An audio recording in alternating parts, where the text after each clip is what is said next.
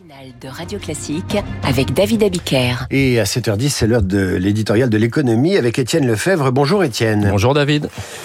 Le débat fait rage à Bruxelles sur les futures règles budgétaires européennes. Et oui, et la nuit a été longue puisque le dîner des ministres des Finances européens a duré 8 heures avec au final, oui c'est long, des progrès essentiels selon Bruno Le Maire qui estime qu'un accord devrait désormais pouvoir aboutir avant la fin de l'année et qu'il reconnaîtra l'importance des investissements et des réformes. Le ministre français avait mis un gros coup de pression à son homologue allemand Christian Lindner avant le début de la réunion.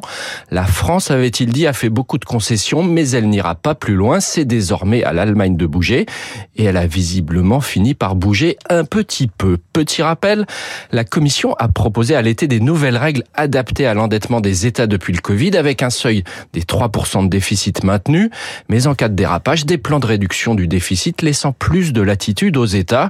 Un schéma jugé trop laxiste par l'Allemagne qui a exigé et obtenu une réduction du déficit d'au moins 0,5 points de PIB par an. Mais il reste un gros point de désaccord. La France en effet est prête à accepter cette règle automatique à condition de pouvoir y déroger en cas d'investissement dans la transition écologique ou la défense notamment.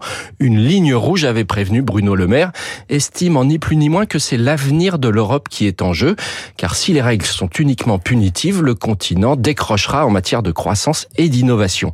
Bercy réclamait une souplesse de 0,2 points de PIB par an. Au final, un compromis proposé par l'Espagne serait désormais appuyé par Paris, Berlin et Rome. Il permettrait notamment de prendre en compte la hausse des taux d'intérêt sur la période 2025-2027 et laisserait des marges de manœuvre pour investir aux États sous surveillance. C'est ce texte et ces modulations précises que les ministres vont à nouveau examiner ce matin en visant un accord rapide des États décisif pour l'avenir de l'Europe. Si je comprends bien, ils n'ont pas beaucoup dormi, ces ministres. Hein J'espère qu'ils ont bu beaucoup de café cette nuit. On est tout proche de l'accord, mais on n'y est pas encore. Je vous souhaite un bon week-end, Étienne.